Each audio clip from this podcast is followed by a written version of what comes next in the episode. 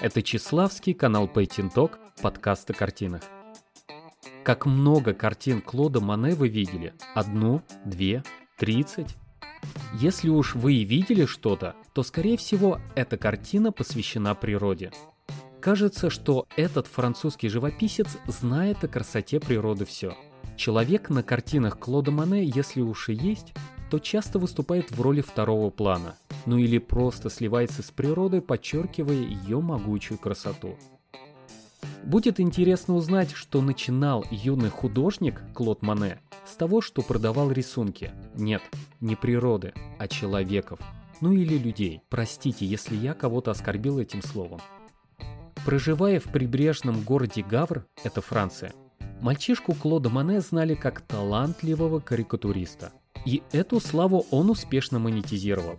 Мане продавал карикатуры по цене от 15 до 20 франков за штуку. На тот момент мальчику было около 15 лет. Глядя на людей, Мане писал портрет, выделяя, хотя нет, утрируя характерные отличия человека. Работы мальчика пользовались большой популярностью. Может быть, именно тогда Клод Мане полюбил рисовать с натуры, глядя образно на объект, перенося изображение сразу на холст. Также впоследствии Мане рисовал природу. Вообще, первое впечатление, по которому рисовались карикатуры, впоследствии стало очень важным элементом в творчестве Клода Мане. Да-да, я говорю про импрессионизм. Мане является одним из основателей этого направления в живописи.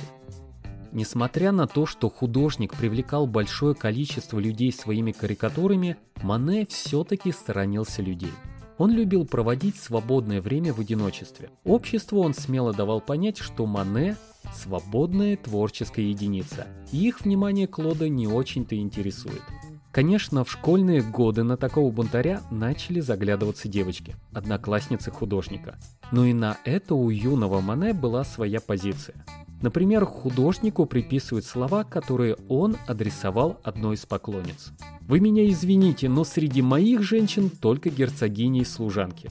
От золотой середины меня тошнит. Идеалом была бы служанка-герцогиня». Конец цитаты. Думаю, по этой фразе понятно, почему природа занимает главную тему его картин. Ладно, что мы все про детство Мане?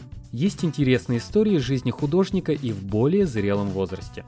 У Клода Мане существует серия картин под названием «Тополя», которая состоит из 24 картин.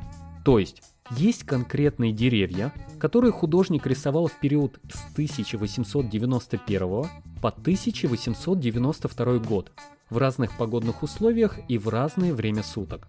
Все бы хорошо, но летом 1891 года Местным муниципальным советом было принято решение о вырубке части деревьев, которые позировали для Клода Мане. Узнав об этом, художник попытался обжаловать решение местных властей, но ничего не получилось. Мане на этом не остановился. Он выкупил участок земли, на котором стояли тополя. Но в некоторых источниках указано то, что, скорее всего, художник все-таки не выкупил землю, а доплатил энную сумму подрядчику, чтобы тот не вырубал деревья, пока Мане не закончит свою серию картин.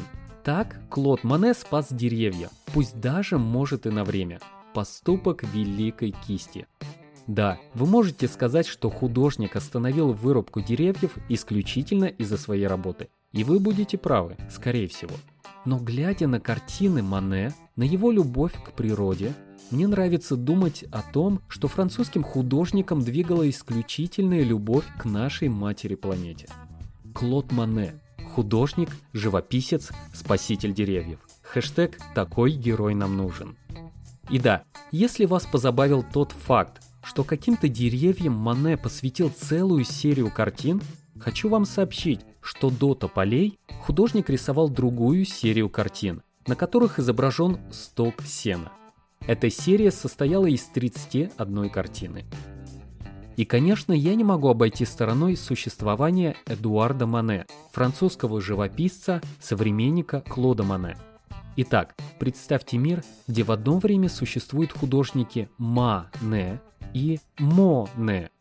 Первое, что приходит в голову, как часто путали этих людей. Я вам отвечу одной историей, которая произошла с Эдуардом Мане – Участвуя в одной из выставок, Эдуард Мане с радостью принимал хвалебные отзывы о своих работах. Люди очень расхваливали его картины и особенно отмечали то, как Мане чудесно изображал море на своих полотнах. Дело в том, что вода присутствует на картинах Эдуарда Мане, но не так часто. Все-таки Мане через А, Мане, больше рисовал людей, чем природу.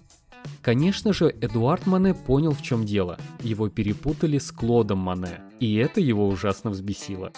Не знаю, как часто происходила такая путаница, но реакция художника говорит сама за себя. Хочу напомнить, что этот выпуск посвящен Клоду Мане через О, Моне. Французский художник, карикатурист-предприниматель, большой ценитель природы. Это Чеславский канал Painting Talk, подкаст о картинах.